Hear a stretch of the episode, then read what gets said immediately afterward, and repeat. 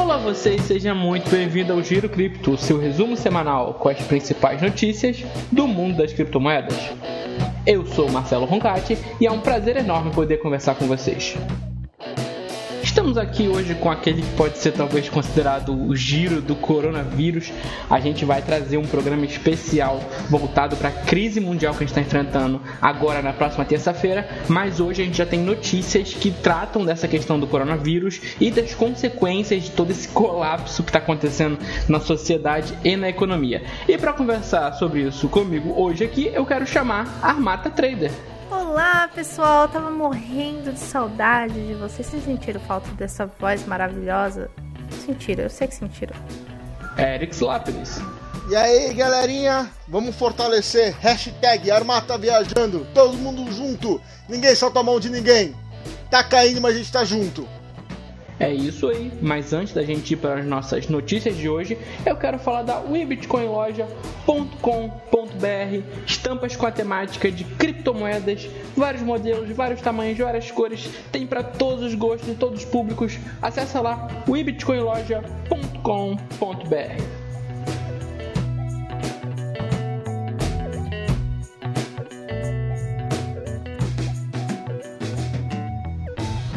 Então vamos de notícia. A primeira de hoje é da Ellen Genúncio do dia 12 de março e diz: Trump suspende voos da Europa para os Estados Unidos por 30 dias, visando conter o novo coronavírus. E essa decisão do Trump vai ser efetiva? Olha, eu acho que a situação dos Estados Unidos, pelo que eu ando acompanhando, né? Eu ando acompanhando alguns canais aí, Galera, as meninas do Use Cripto também estão acompanhando isso diariamente com a galera da escola cripto. Eu tô assistindo, tô, o Nerdologia tá, fez um canal no Telegram somente em relação a isso. Eu tô bem estudadinha em relação a isso, porque eu tenho pessoas que podem se dizer que estão no grupo de risco, né? Eu tenho minha filha, a Oguinha, eu tenho minha avó também que tá morando aqui, então eu sempre estou alerta. Os Estados Unidos fez um, um, erro muito grave, né? De não, de um, de não conter é, a, a, galera que estava vindo, fazer testes, essas coisas. E aí o, o, número de infectados lá é alarmante, né? Na minha opinião, mais de mil pessoas.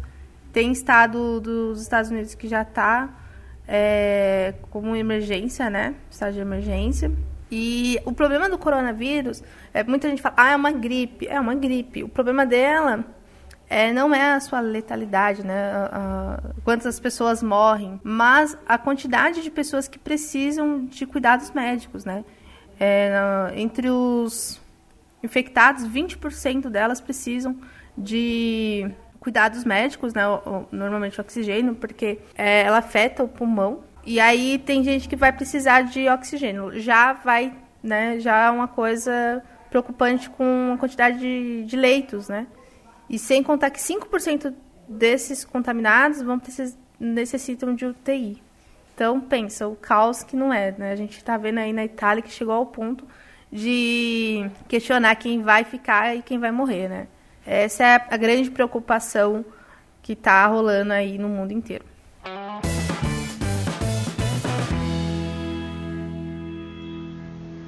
Próxima notícia aqui do nosso programa, notícia do dia 9 de março, escrita pelo Bruno Lugarini.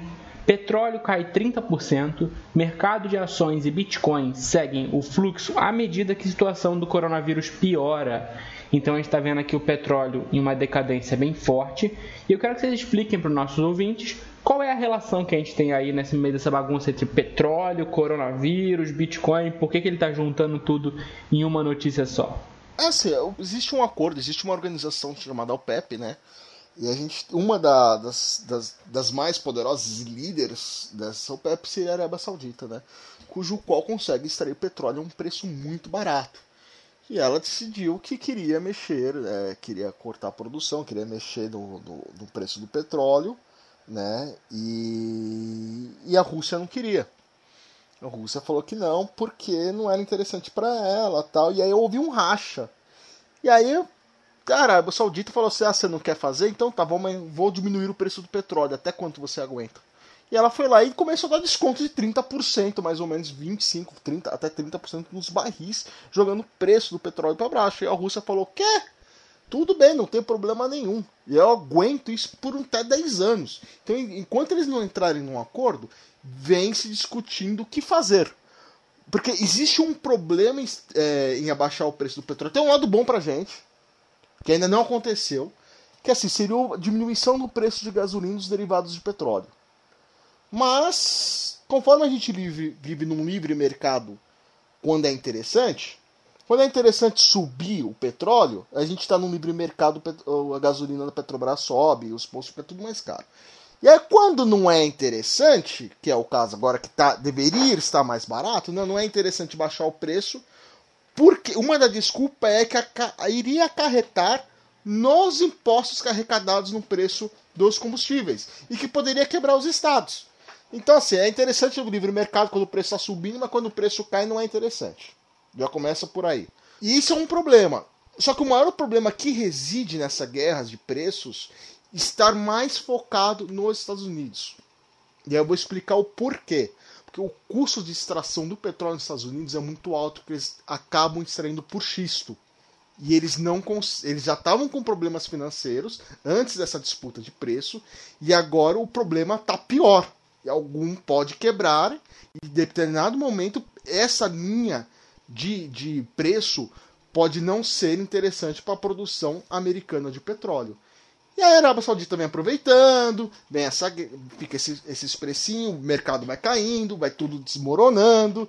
É importante salientar que a Arábia Saudita, nesse momento, está conseguindo aumentar o market cap, o market share dela em relação ao comércio de petróleo. Ela vem dominando, vem aumentando ainda mais a participação dela no mundo e dominando mercados que antes eram russos. Esse é um problema.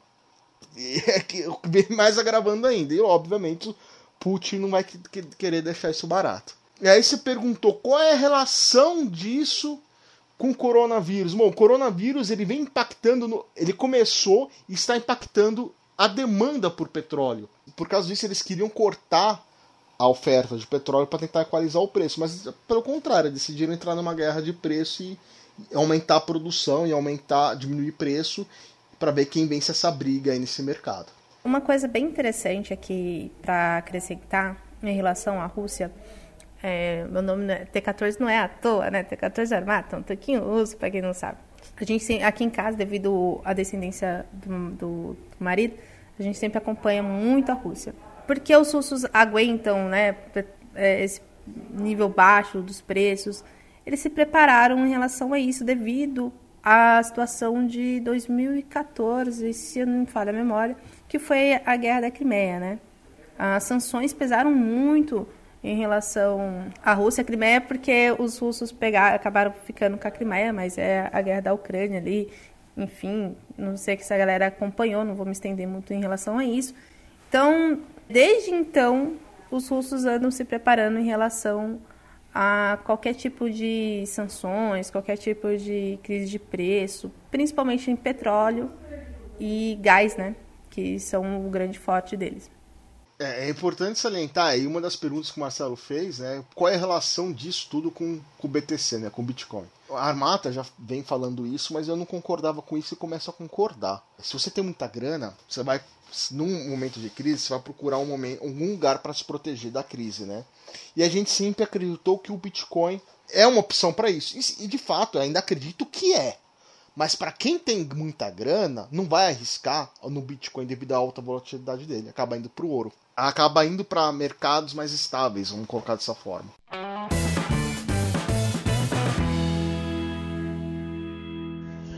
Vamos falar um pouquinho de Brasil agora? A gente vai voltar ao assunto Bitcoin e depois a gente vai retornar de novo ao Brasil, mas essa é uma, uma, um insert importante para a gente colocar aqui, para a gente poder contextualizar o que está acontecendo também no nosso país. A notícia é do dia 12 de março, é da Ellen Genúncio e diz: Bolsa cai mais de 15% e é suspensa pela segunda vez no dia. Então gente está falando de uma situação bastante incomum, uma situação dramática, eu diria. E aqui a gente tem uma palavrinha-chave que qual que é, Eric? Circuit Breaker? Isso. Agora explica para o pessoal que diabo é essa jossa. Circuit Break, na verdade, nada menos é do que um sistema que tem na Bolsa de Valores, cujo qual, quando o Ibov cai mais que 10%, ele é acionado para uma pausa para eles se reorganizarem e voltarem para o mercado com alguma outra estratégia ou alguma coisa assim, a fim de tentar proteger o mercado. Então eles param, primeiro, menos 10%, eles param 30 minutos para tomar um café e conversar e, muda, e ver estratégias. Depois acontece novamente menos 15%, aí para por uma hora. E depois, na terceira vez, encerra o pregão. Não tem mais pregão aquele dia. Acabou. E hoje quase tivemos o terceiro. E o ouvinte deve entender que isso não é algo comum, né? Não. A última vez, a última vez que aconteceu foi no Wesley's Day. Para você ver o nível de problema que nós estamos enfrentando o problema financeiro, o problema econômico, o problema que nós vamos enfrentar nos, nos, próximos meses, nos próximos dias em relação ao mercado. É triste, muita gente perdendo dinheiro, muita gente perdendo muita grana mesmo pesado, muita, muita empresa vai quebrar, muita empresa vai deixar de existir, vai criar um desemprego assim. É, é igual, vai ser mais ou menos parecido com o que aconteceu em 2008 2009.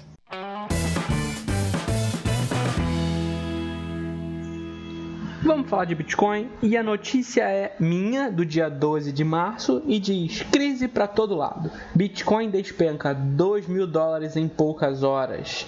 E aqui a gente estava falando de uma queda pesada, uma queda para poder localizar o ouvinte aqui. O Bitcoin às 3 da manhã estava avaliado em 7.640 aproximadamente e às 7h45 da manhã, no horário de Brasília, claro, estava abaixo de 5.600 dólares. Inclusive, enquanto a gente grava aqui, o Bitcoin está custando 5.600 dólares aproximadamente e a expectativa é que caia ainda mais, né? Mas a respeito de março, que está acumulando quedas, março, fevereiro, está sendo bem complicado, principalmente esse mês de março, né? É, é o é março negro. A gente já pode apelidar de março negro já.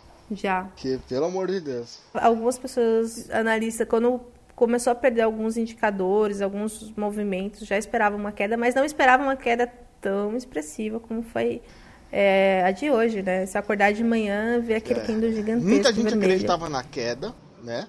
Mas ninguém sabia até onde iria essa queda, onde iria essa queda, porque assim, o mercado só pode ir para três lugares, ou para cima, ou para baixo, ou para o lado, né? Já tá Conforme já estava aprendendo os indicadores, estava todo mundo já falando, vai cair. Vai, vai cair quando? Quanto?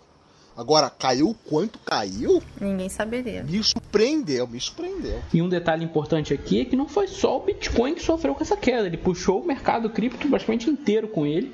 O Bitcoin Cash, por exemplo, perdeu 33%, perdeu um terço do seu valor, assim, em algumas horas. Bem complicado. E um ponto muito importante salientar que a gente está em pré-halving. Eu vou dizer aqui para você ouvinte, e eu estou dizendo isso aqui para meus alunos, e por amor de Deus, gente, para de ficar assanhado, entendeu?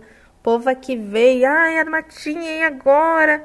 Será que eu devo tomar um Revotril com 51? Não, relaxa, respira, tá? Respira, calma, sucesso. Desliga a tela, sai da frente, sai um pouco do WhatsApp, zap zap. Sai do zap. Sai do zap zap. Vai fazer outra coisa. Relaxa, tem um áudio, tem um áudio antigo, né, é. que ficava, sai do zap zap. O que acontece? Eu já tinha comentado é, os meus alunos que me acompanham mais no privado mesmo, né? Eu faço algumas lives privadas, o Eric participa também. Eu sempre comento, gente, fuga de capital em pânico, né? Em panic cell, em crise, é a coisa mais natural do mundo. Então, o, o investidor, seja ele graúdo, seja ele sardinha, ele vai tirar o dinheiro dele do mercado. Simples assim. E o mais perigoso não é o... A queda em si, né? Não, não é o mercado acionário, gente. Tem outros mercados aí, que a gente também vai comentar logo mais, que é muito mais perigoso do que o acionário. O acionário é só o começo da brincadeira.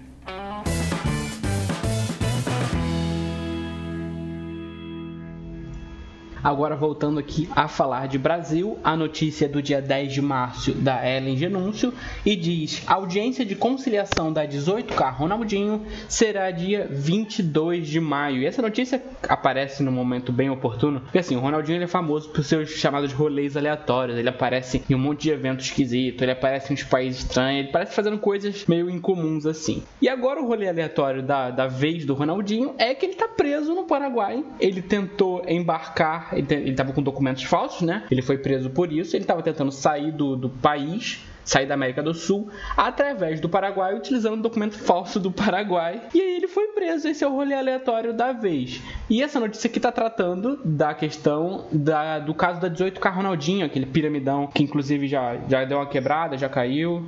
E o Ronaldinho está processando essa empresa, por, no caso, por uso indevido da, da imagem dele, né? Está pedindo indenizações milionárias por danos morais, danos materiais. E isso deu uma, uma, uma arriscada legal na imagem dele, porque muita gente entrou no esquema porque confiava na imagem do Ronaldinho. Eu canto ou você canta aí, Matinha? Egito, Egito. Para é, é complicado, né? Que às vezes a pessoa realmente não tem conhecimento real do. O cara vê o dinheiro, né? Vê, pô, você vai ganhar X aí na propaganda. Ah, mas vocês fazem o quê? Faz cambalhota. Opa. Então, vocês fazem cambalhota, né? Não mata ninguém. É, então, eu, eu acredito que assim, é ruim para a imagem dele. É muito ruim para a imagem dele. Apesar que parece que os patrocinadores deles não se importaram com, com a pirâmide do Egito. É, e eu fico me perguntando o que, que leva um cara tem a grana que tem pegar um documento falso para ir pro Paraguai. E assim, eu acredito que essa lição de vida para ele vai ficar para sempre. Porque, meu, ele deve ter pensado, meu, eu sou rico, sabe quando você é preso por documento falso? O cara vê na minha cara, ele sabe que eu sou Ronaldinho. Talvez ele tenha pensado isso. Tipo, nunca. E, é, e é, eu acho interessante ver que, por mais que o Paraguai a gente brinca, a gente zoa, falando que de produtos pirateados tal, né?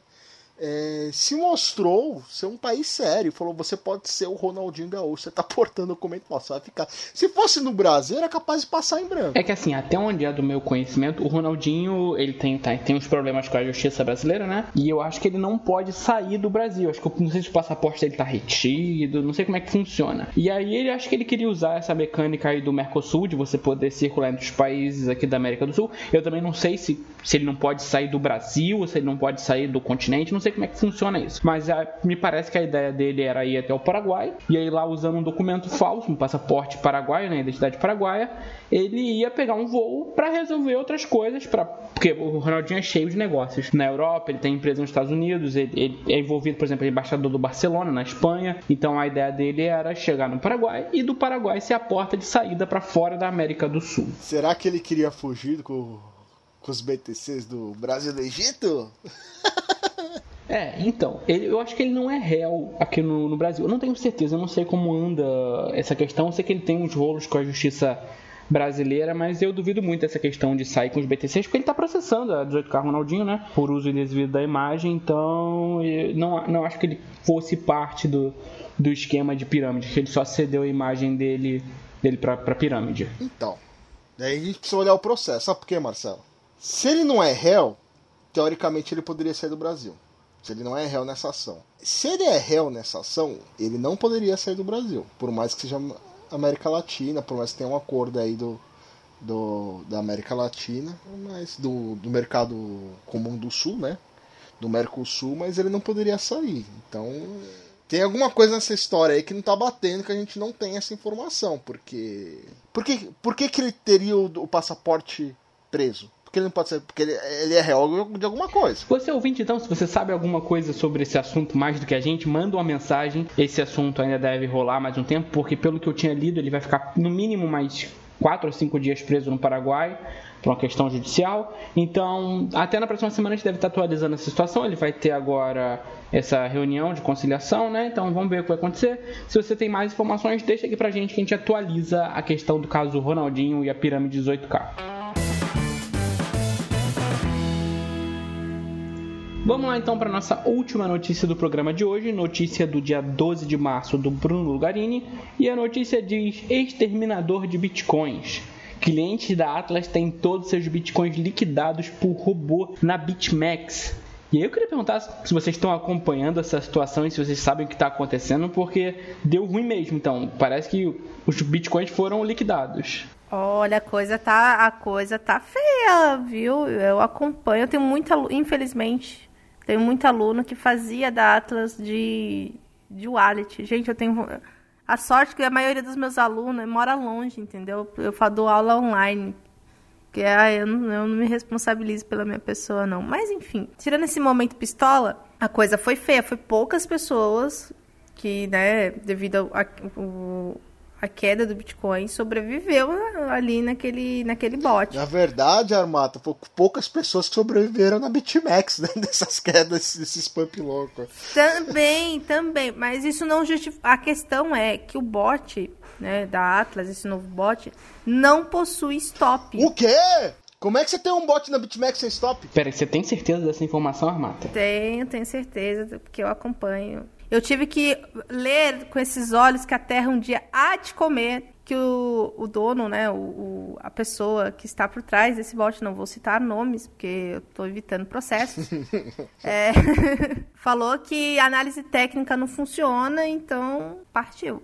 E aí a galera, até onde eu sei, até onde que eu li, mais ou menos, a galera tava com uma quantidade de 60 bitcoins. E sobrou aí uns 13 bitcoins dessa brincadeira. Uh, Atlas Fênix aí voltando. Nesse caso especificamente, liquidou os bitcoins, né? Sim, sim, sim, liquidou boa parte.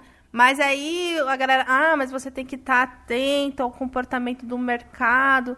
Então, assim, jogaram pelas conversas que eu ando lendo, jogaram a culpa no cliente, né? Ó, você tá ali, bot, eu presto um serviço para você e você que tem que tomar conta. A responsabilidade é sua. É, vou falar uma coisa pra vocês. A gente já não é desse programa. Já faz tempo que a gente tem bem falando da Atlas. Já faz tempo que a gente vem falando corre, que é cilada, fica longe. Já faz tempo. Você não gosta do seu dinheiro.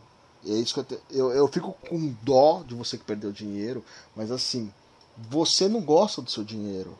Você colocou no negócio que a gente, todo mundo falou para não pôr, negócio que já vem com problema, já tem um histórico ruim, você foi lá e insistiu, por ganância, foi lá e colocou na Atlas Fênix. Entendeu? Eu não sei porque você fez isso.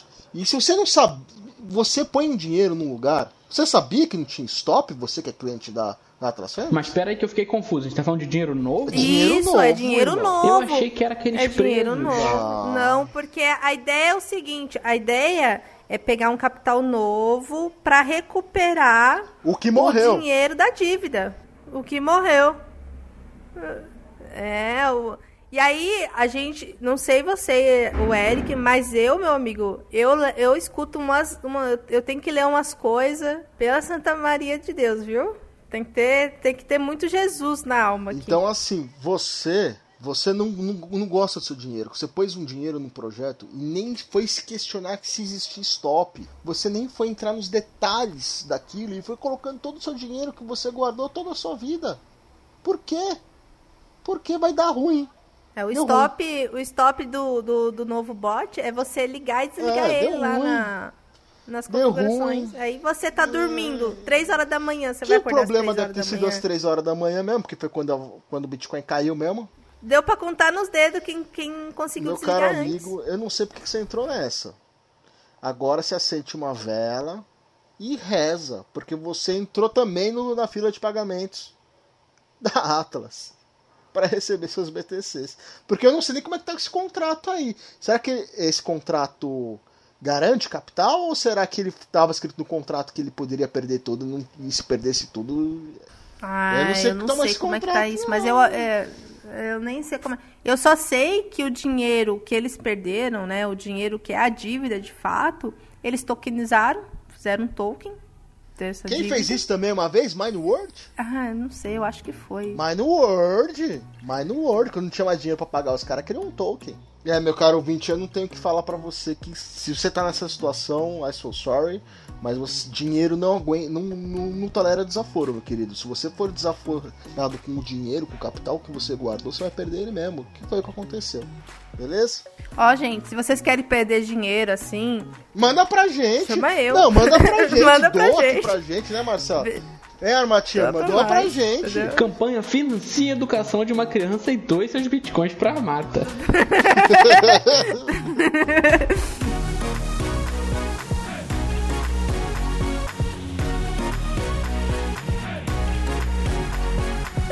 bem, pessoal, estamos aqui finalizando o nosso giro do coronavírus, de notícias envolvendo aí a pandemia, muita coisa. Então, muito obrigado a todo mundo que ficou a gente até aqui. A meus convidados, Eric Lapris, Armata Trader, por favor, suas considerações finais sobre o programa. Ah, eu quero agradecer. Eu tava morrendo de saudade de vocês. Eu fiquei ruim, fiquei muito ruim. Eu tava, tava com a voz assim de pessoas que frequentam ali a Paulista, a Quinta do Rio. Eu sempre, né, desperdiçando ouvinte aqui. Mas enfim, eu tava ruim, mas agora eu tô melhor. Entendeu? Essa voz está muito, muito melhor. Eu tava, tava ruim mesmo. O negócio tava três. E é bom matar saudade, trocar essa ideia com vocês ouvintes. Eu queria agradecer o Marcelinho, queria agradecer a Armatinha, você que ficou ouvindo a gente. Não se desespere que a gente vai fazer um programa especial em relação à crise. Então assim, segura meu rei. Estamos todo mundo junto de mão dadas, ninguém solta a mão de ninguém. Fique conosco, ouça o nosso próximo programa. Quem sabe te dá uma luz. Ou não, né? é isso aí. Para todo mundo que ficou com a gente até o final, como sempre, muito obrigado. Críticas, temas e sugestões são muito bem-vindos. Muito obrigado pelo seu tempo e pela sua atenção. Até a próxima semana aqui no Giro Cripto.